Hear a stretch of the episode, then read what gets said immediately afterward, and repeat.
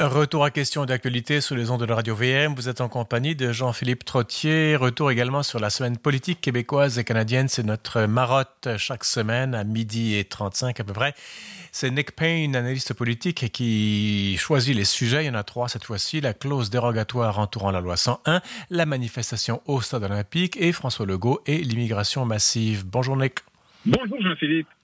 Alors, déroge-t-on à la dérogation ou pas? Ah, si on déroge à la dérogation, question. Euh, euh, question rogatoire. Oui, très, très interrogatoire comme interrogation. mais, mais bon, très peu dérogatoire, puisque vous dites, euh, c'est moi qui choisis des sujets, mais, mais, mais c'est pas tout à fait exact. Vous c'est vrai, c'est celui-là. oui, tout à fait. Ben, je, je propose et vous disposez. Mais c'est parce que vous me connaissez bien. Alors, vous faites des propositions qui auraient pu être les miennes. Euh, oui, je ne choisis pas les sujets comme les élytres des, des coléoptères dans, les, dans les plaines du Tigré en, en Éthiopie. Ça, c'est pas votre tal. En, non, en effet, un peu moins. Ça, ce serait davantage Charles Tisser, peut-être. Mais euh, pour en revenir à, ce qu'on appelle erronément la clause non-obstant ou la clause dérogatoire, mais qui s'appelle en fait la disposition de dérogation, c'est mhm. François Legault qui a ouvert une sorte de, de ouvert les discussions, les paris, euh, suscité l'intérêt et euh, le, soulevé beaucoup de questions lorsqu'il a laissé entendre que dans la fameuse réforme de la loi 101 qui n'arrive jamais, semble-t-il, mais qui devrait arriver mmh. sous peu, du ministre Jeannet Barrette, le gouvernement pourrait être euh, tenté d'utiliser la clause, euh, la fameuse disposition de dérogation. Alors c'est ce, c'est cette disposition qui, dans la Constitution, nous permet de sursoir à certains articles des chartes des droits. Il y en a, euh, il y a, il y a cette possibilité avec la charte euh, québécoise des droits. En fait, c'est une, pardon, pardon, je, je, je, fais erreur. Ce sont des clauses qui sont à même les chartes. Alors, dans la charte canadienne comme dans la charte québécoise des droits, on peut euh, sursoir, euh, on peut se protéger quand on fait une loi contre certains articles de ces chartes. Et donc, la dernière fois que ça s'est fait euh, dans le dossier linguistique au Québec, c'était euh, de très célèbre mémoire Robert Bourassa qui avait invoqué cette clause lorsque, en 1988, la Cour suprême avait confirmé un jugement précédent de la Cour supérieure du Québec à l'effet que l'affichage unilingue en français à l'extérieur des commerces était une atteinte aux droits fondamentaux et qu'il n'était pas possible de faire cela. Donc, M. Bourassa s'était prévalu de la fameuse disposition de dérogation et ça avait été politiquement très compliqué pour lui parce qu'il avait dès lors perdu l'appui, euh, la confiance des anglophones, un électorat très, très important pour le Parti libéral. Euh, plusieurs ministres d'expression anglophone de son gouvernement avaient démissionné, Clifford Lincoln, entre autres, et, et deux autres. Et puis, vous vous souvenez du Parti Égalité qui avait été fondé en réaction à cette, cette trahison euh, oui, de Robert Bourassa. Bref, il y avait eu un coup politique important pour M. Bourassa, qui était un libéral. Cette fois-ci, c'est beaucoup moins euh, risqué de ce côté-là pour François Legault, mais tout de même, euh, ça, ça, soulève des questions. Qu'est-ce que M. Legault veut bien faire qui euh, risque de, de demander l'utilisation de la disposition de dérogation? M. Legault bah, montre qu'il veut, il veut aller loin.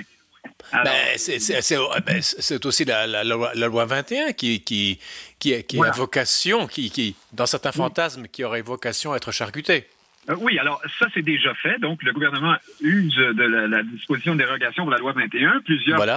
sont même allés contester dans les tribunaux tout récemment l'usage de, de, de, la clause pour ces, pour ces raisons-là. Euh, pour l'instant, ils n'ont pas euh, définitivement gagné là-dessus. Mais donc, pour la loi 101, ce que ça veut dire, en fait, j'ai parlé à Maître Guillaume Rousseau juste avant d'entrer en onde, Jean-Philippe, qui est un peu le, un des, des, spécialistes au Québec de l'utilisation dans l'histoire de cette clause par les gouvernements québécois. Euh, lui me dit que euh, ça, ça, pourrait. Alors, il y a deux façons d'utiliser cette clause. Vous pouvez l'utiliser pour euh, de façon très très pointue, très précise pour un article, une ligne, un élément ici et là dans la loi euh, qui mhm. contreviendrait à un article très précis de la charte. Euh, mais alors, dans ce cas-là, ce serait effectivement pour revenir, par exemple, à, à des règlements plus sévères en ce qui a trait à l'affichage, parce qu'on sait que Robert Bourassa a fini par se plier au jugement de la Cour suprême et il a euh, instauré, la, institué la, la, fameuse loi 178 qui permet l'affichage bilingue à l'intérieur des commerces pourvu que le français soit prédominant. Alors, est-ce que oui, on, peut faire, on, a une police de 35 en français et une police de 34 en anglais. Peut-être, alors. Ce qui fait qu'on ne voit pas de différence. Est-ce que, oui, oui, en effet, vous avez raison, quand c'est pas 35-35, hein? Est-ce que, euh, est que François Legault veut euh, revenir à l'affichage unilingue à l'intérieur? Je, je n'en sais rien. Mais euh, selon Guillaume Rousseau, on peut aussi utiliser la disposition de dérogation de façon mhm. large, de façon préventive et plus euh, qui pourrait euh, en quelque sorte faire en sorte qu'on met la loi au complet sous la protection de cet article ou de grands morceaux de la loi du moins. Alors là, et ça, ça ouvre un paquet d'autres possibilités. Euh, que je ne saurais euh, énumérer. Je, je, sais, franchement, on ne sait pas ce que François Legault veut faire avec ça. Tout ce qu'on sait, Alors, juste, oui. ne veut pas aller vers le cégep en français pour tous, comme le, comme le Parti québécois le propose. Euh, Nick Payne, j'ai l'impression que François Legault, c'est un homme... c'est un marin, il louvoie avec le vent, il, Bon, il a certainement des, principes fondamentaux, mais il est très souple, il va, il zigzague, il... C'est quelqu'un qui navigue à vue très souvent, plus par réalisme et ruse que parce qu'il a une vision à long terme. Même ça, c'est l'idée que moi, Jean-Philippe Trottier, j'ai. Euh, je ne sais pas si je me trompe, mais évidemment, vous, comme bien d'autres Québécois, vous vous interrogez sur ses intentions réelles. Est-ce qu'il en a? Est-ce qu'il attend? Est-ce qu'il fait un coup? Parce que manifestement, il y a aussi les partis d'opposition qui vont réagir à cela, il y a les libéraux notamment. Est-ce que François Legault est en train de jouer au chat et à la souris avec, avec Anglade? Et ça marche. Euh, il y a une forme de surenchère hein, euh, en annonce. Vous vous souvenez, il y a euh, quelques mois, vous et moi étions en ondes pour parler de Simon Jolin Barrette qui venait d'annoncer qu'il n'annoncerait rien avant un certain temps. Il avait fait une conférence ah, oui, oui, oui, tout à fait. pour dire qu'il ferait quelque chose plus tard. On s'est tous demandé qu'est-ce que, à quoi rimait une sortie pareille. Ben, on s'est mhm. aperçu que les autres partis se sont sentis interpellés. Ça a comme fait monter les enchères. Levez la mayonnaise, et là, vous avez Dominique Anglade qui propose des mesures, ma foi, provenant du Parti libéral presque inédites, très, très euh, osées, si, je puis dire. Vous avez le Parti québécois qui a maintenant adopté donc le, principe du cégep en français, la loi 101 au cégep. Mais dans le cas de François Legault, votre appréciation? Euh, rejoint la mienne, mais en partie. Je nuancerai sur ceci, et ce n'est qu'une question d'impression, encore une fois. Je, effectivement, euh, euh, des fois, c'est pas clair, mais vous avez parlé de ruse. Je pense que François Legault euh, est rusé parce que c'est en même temps quelqu'un qui veut, qui n'aime pas beaucoup que les décisions ne se prennent pas. C'est un ancien, hein, un homme d'affaires et, et, on le critique aussi beaucoup pour ça, pour une certaine inflexibilité quand vient le temps de s'en tenir à ses, promesses et à ses principes, ce qui, par ailleurs, est une qualité aux, yeux de l'électorat, je, pense.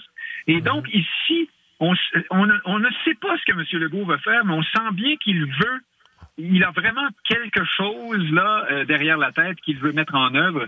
Et euh, alors, il faudra voir ce que c'est. Mais peut-être que vous avez raison euh, davantage que je ne l'ai dit sur la question de la langue. Peut-être qu'en effet, il sent que le dossier est un peu plus glissant que sur la loi 21, par exemple, où les sondages donnaient toujours euh, une grosse majorité de Québécois en faveur de cette loi. Pour le français, notamment dans dans l'éducation et au cégep, là, c'est plus compliqué, même si à l'heure actuelle, tous les indicateurs dans les enquêtes d'opinion sont à la hausse quant à l'inquiétude des Québécois sur l'avenir du français. Alors, euh, et le gouvernement Legault a participé à, à mettre en place là, ce contexte de vigilance alors, ma mhm. foi, c'est une ruse qui euh, fonctionne jusqu'ici, cette façon-là de cette espèce de striptease politique euh, à partir duquel on ne sait pas encore exactement ce qu'on verra au bout de la ligne. Les morceaux de vêtements tombent tranquillement, mais Mais il y a beaucoup de vêtements aussi. Hein? il y a beaucoup de vêtements. Il y a plusieurs plus. C'est un striptease esquimau, pour être dit. On n'a pas le droit de dire esquimau maintenant. Non, mais je sais, alors je, fais exprès. Vous voyez, le simple fait d'utiliser cette, euh, euh, ce vocable me, ah. me, vous, vous, permettra de me situer sur l'axe idéologique. Et de vous excommunier sitôt l'émission terminée. D'ailleurs, on en a pour 10-11 euh, minutes encore. on, reste avec le go et l'immigration massive ou est-ce qu'on parle de, de, la manif au stade olympique? Mais pourquoi pas compléter effectivement François Legault quelques mots sur l'immigration? C'est fort intéressant. M. Legault dans une rencontre privée virtuelle avec des chefs d'entreprise, a dit essentiellement qu'il ne voulait pas euh, augmenter l'immigration. Il a employé le terme immigration massive. Hein, ce sont les mots notamment de Mathieu Boccoté qui critique euh, la, la, la, hausse sempiternelle. En fait, comment dire, la glorification d'un certain niveau. D'immigration, de, de, quantité comme étant euh, correct et euh, comme si euh, toujours plus, c'était toujours mieux. Bon, bref. Mais la, mais la grande histoire, c'est les 56 000 dollars. Un immigrant qui gagne plus de 56 000, ça va bien. Quand il en gagne 56 000, de, pas, pas, quand il n'en gagne pas 56 000, mais moins, alors là, j'ai un gros problème. Il dit, et Marwa Rizki a saisi la balle au bon, elle a été voilà. outrée, c'était tout un, tout un truc. Euh, Francis bon, il l'a un peu remise à sa place en, en mettant de, du calme dans l'argumentation qui était devenue très, très, très volatile. Alors, vous en? Voici le François Legault dont nous parlions qui tient à ses promesses. Alors, il voulait rehausser le salaire moyen du Québec, qui vous l'avez dit, est de 56 000 Ce qu'a dit M. Legault au oui. chef d'entreprise, c'est, je paraphrase, mais c'est à peu près ça, il dit, moi, si je reçois un immigrant en bas de 56 000, ça m'aide pas du tout, ça empire voilà. le problème.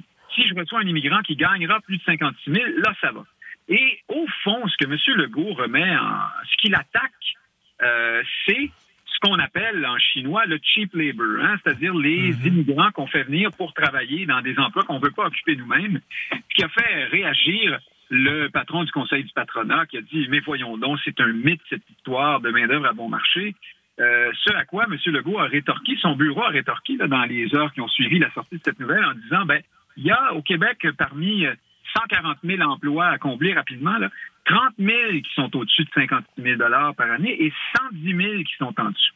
Et euh, au niveau, au rythme où vont les choses, il y a fort à parier que ce serait très vastement des immigrants euh, qui iraient combler ces emplois en dessous de 56 000 Donc, vous voyez, quand le Conseil du patronat dit que c'est un mythe, cette affaire-là, c'est un peu comme lorsque le, représentant de l'Association des propriétaires, propriétaires dit qu'il n'y a pas de crise du logement à Montréal. Il faut en prendre et en laisser. Le fait est, on le voit de plus en plus, que le patronat, les entreprises aiment bien pouvoir euh, voir les seuils d'immigration augmenter parce qu'ils savent bien que pour les emplois moins bien payés, c'est une c'est une manne. Ça veut dire qu'on Donc, Fran des, des postes. François Legault, finalement, n'a pas à, à, regretter les paroles parce qu'on lui a demandé de se rétracter ou je ne sais pas trop quoi. Il oui, a dit non, non, je ne regrette pas du tout mes paroles. François oui. Legault, il a beau être rusé, mais il est ferme. Ben, vous, oui, oui, c'est ça. Et là, vous parliez C'est une bonne chose, du reste euh, Rouba Gazal et d'autres qui, qui, nous montrent encore une fois qu'un certain progressisme. Ah oui, c'était Rouba Gazal, vous avez raison. Je me suis trompé, j'avais dit Marois Risky, mais c'était euh, Rouba Gazal, vous avez raison. Ah, mais, mais, je viens de me tromper moi-même, mais j'ai cru que c'était ah Rouba bon? Gazal. Euh, On s'est trompé tous les deux. Enfin, mais, mais je, sais que les deux, euh, je sais que les deux, pour une raison qui m'échappe, les noms avec le Z dedans, peut-être, euh, on s'est mélangé, mais de, dans tous les cas, et les oui. libéraux et Québec solidaire ont demandé des comptes à M. Legault sur cette question-là, ce qui nous montre ah. bien que, en le jugeant sévèrement, mais comment osez-vous, et tout et tout, alors ce qui, ce qui nous montre que les, les progressistes, souvent, parce que les libéraux prétendent en être, et Québec solidaire aussi certainement, euh, marchent, sont des alliés objectifs du, du patronat et de la grande, grande entreprise. Voilà qui est un constat tout de même euh, intéressant, mais qui pourrait être euh, inquiétant pour plusieurs. On, en, on reviendra là-dessus dans les prochaines semaines, Nick Payne. Je crois que vous avez beaucoup de choses à raconter là-dessus, mais il nous reste, il nous reste quoi, six minutes. Êtes-vous allé manifester au stade olympique ou pas, Nick? Ah, je ne suis pas. J'étais malheureusement retenu ailleurs euh, cette journée-là. Sans blague, non, je ne serais pas évidemment allé. Vous connaissez un peu mes positions sur cette question-là. Euh, C'est-à-dire mm -hmm. que euh, qui, qui, je pense qu'il vaut la peine de les, de les redire je, je, parce que ça touche directement au sujet. Voici des gens qui manifestent pour euh, alors, justement, pourquoi au juste? Pour plusieurs d'entre eux, c'est parce que c'est une certaine fatigue devant les mesures sanitaires qu'on juge trop sévères. Mais oui. pour une part importante d'entre eux, et je les ai entendus dans les, euh, les extraits euh, diffusés dans les médias, je les ai entendus encore hier dans une ligne ouverte sur une autre radio de Montréal, il y en a beaucoup qui pensent que c'est inventé, cette affaire-là. Et que, Encore? Oui, oui. Il y avait cette dame qui, qui refusait la vaccination parce qu'elle ne veut pas se faire injecter la 5G. Euh, il, y a, il y a encore il y a une part importante de ces manifestants qui pensent comme ça, effectivement. On ne peut pas faire en semblant que ça n'existe pas. Ensuite, bon, ben, euh, plusieurs ont fait le lien entre dont Maxime Bernier qui était sur place. Euh, c'est un don, il n'est pas, il est pas, il est, c'est pas un moine. Vous, vous l'appelez Don Maxime Bernier? Don Max, oui. Euh, oh, Don Max. Vous vous rappelez des OM ben oui, je participe à l'américanisation. Non, euh, dont ONT, bien sûr, Maxime Bernier, donc, qui était là, qui dit essentiellement le gouvernement méprise le peuple, l'élite nous regarde de haut. Il y a quelque chose à dire là-dessus parce que. Ben, c'est très vrai aussi. Oui, mais oui, alors oui, euh, dans l'absolu. Et cette, cette idée, ce clivage peuple-élite, et tout est un, comment dire, un prisme tout à fait pertinent pour analyser une foule de situations. Mais quand on parle, par exemple, de l'immigration, de la loi 21, euh, là, effectivement, il y a une certaine élite qui regarde les gens de haut et on le voit dans les chiffres, dans les études d'opinion. Vous avez 70, 75, 80% des gens qui sont en faveur de, cette loi 21 ou qui pensent, il y a de grosses proportions qui pensent que on a de la difficulté à, intégrer correctement les seuils, euh, l'immigration au niveau actuel. Mais par mhm. contre, sur la pandémie et les mesures sanitaires, on n'est pas du tout dans ce cas de figure. Ce sont euh, c'est exactement l'inverse, en fait. Euh, ce sont 10, 15, 20 des gens qui, euh, qui sont réfractaires aux mesures. Parmi eux, une part appréciable sont dans, dans une forme de déni de l'existence même de la pandémie. Alors là, on est ailleurs. On est aussi, le, le, le prisme est inversé parce que les idéologues, dans ce cas-ci, sont parmi les réfractaires. C'est-à-dire que le gouvernement, lui, fait des mathématiques. Il est dans le dur, on est dans une pandémie, c'est très on n'est pas là dans un dossier qu'on gère depuis des décennies ou duquel on discute comme l'économie, l'emploi ou que sais-je depuis des siècles. On est dans une situation tout à fait particulière, une sorte de guerre sanitaire. Et là, ben, c'est pas très compliqué. On a des colonnes de chiffres. Il faut faire baisser la courbe pour ne pas euh, engorger le système de santé. Bon, c'est très simple. Face à ça, la position idéologique, c'est de dire ben, écoutez, vive les libertés individuelles, puis advienne que pourra. Ça. Euh, Nick, pardonnez-moi, mais il y a quand même, vous me dépeignez deux camps euh, face à face. Il y a quand même beaucoup de gens qui sont peut-être pas anti-masque, mais qui diraient on pourrait peut-être arrondir quelques angles. Il y a des parents qui ont des familles nombreuses. Il y a quand même des ben gens qui, je veux dire,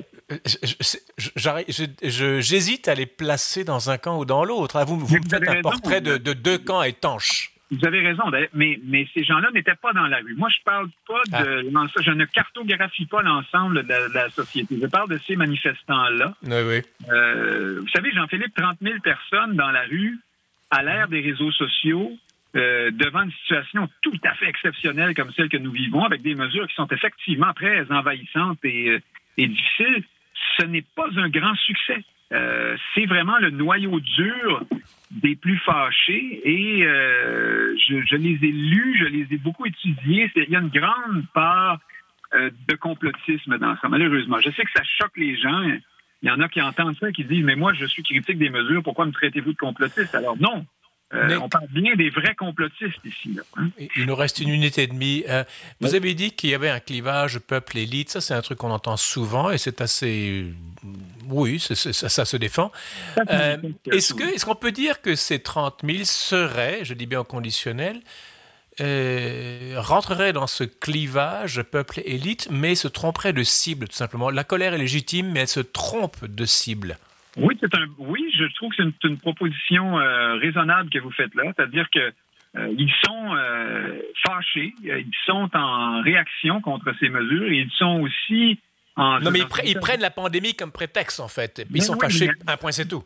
Oui, absolument. C'est pour. oui, oui, vous avez raison, tout à fait. Mais justement, alors ensuite, est-ce que nécessairement ces gens-là représentent ce qu'on appelle le peuple quand on parle du clivage peuple-élite? Moi, j'en suis ah, pas ben certain du tout. Il y a des tonnes de gens de, du peuple, de chez peuple, hein, euh, ce qu'on entend par là d'habitude, c'est-à-dire moins instruits peut-être, moins riches dans les régions ou que sais-je encore, qui sont tout à près des racines. Oui, et qui sont tout à fait à l'aise euh, et approbateurs des mesures de François Legault. Donc, euh, mm-hmm. je pense que dans ce cas-ci, le clivage peuple-élite est un peu convoqué à son corps défendant et ça n'honore pas ce, ça ne sert pas bien, je trouve, ce, concept-là qui, par ailleurs, est tout à fait valide et important euh, pour traiter un paquet d'autres questions et d'autres Nick, on, raccroche la ligne. on doit terminer l'émission. Merci beaucoup. On vous retrouve plus tard. Mais avec plaisir. Au revoir, Nick. Au revoir. Merci beaucoup. Voilà, c'est la fin de l'émission. Demain, l'Ascension expliquait un, un non-chrétien et le bicentenaire de la mort de Napoléon. À la régie Daniel Fortin, ici Jean-Philippe Trottier. Je vous donne rendez-vous demain et entre-temps, je vous invite à rester à l'antenne de Radio VM.